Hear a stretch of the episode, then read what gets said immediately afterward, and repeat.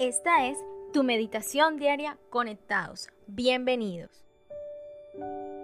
Juan capítulo 15, versículo 15.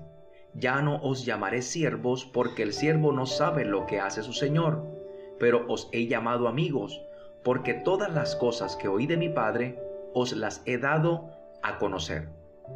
Esta invitación del Señor Jesucristo me hace pensar en aquellas costumbres que se seguían en las cortes del emperador romano y de los reyes orientales. Los reyes o emperadores tenían un grupo muy selecto de personas que se llamaban amigos del rey o los amigos del emperador. Ellos en cualquier momento tenían acceso al monarca, hasta se les permitía ir a su dormitorio al amanecer.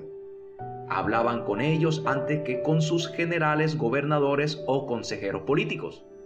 Los amigos del rey eran los que tenían la más estrecha e íntima relación con él. Entonces Jesús nos llama a una estrecha e íntima relación con Él. Él quiere que seamos sus amigos. Ya no depende de Dios, ahora depende de nosotros. Jesús nos llama amigos y nos ve como amigos. Él se ha mostrado como un amigo. Ahora somos nosotros quienes tenemos que acercarnos a Él como amigos como amigos de Dios. Y esto es un gran ofrecimiento, tremendo. Qué privilegio más grande el ser amigo de Dios.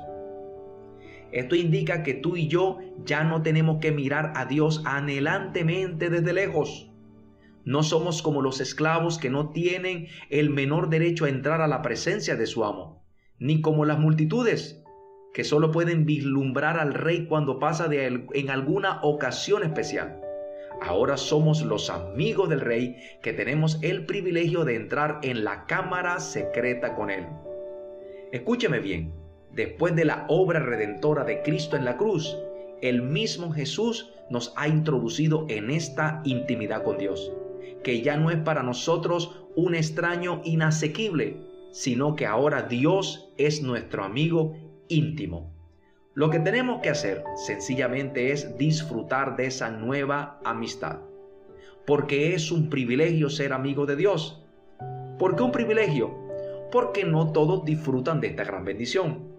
Dios quiere que todos los hombres sean sus amigos, pero no todos los hombres les importa ser amigo de Dios. Pero mientras usted y yo disfrutamos de esta gran bendición y de este gran privilegio de ser amigo de Dios, vamos a ver cosas poderosas de parte de Él en nuestras vidas. Nuestro mejor amigo se llama Jesús. Así que como dijo Job, vuelve ahora en amistad con Él.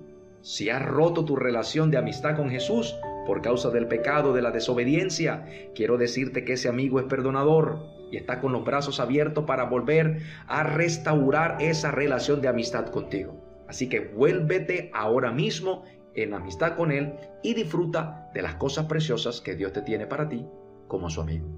Y recuerda siempre, sigue conectado con Dios como amigo y también sigue conectado con nosotros.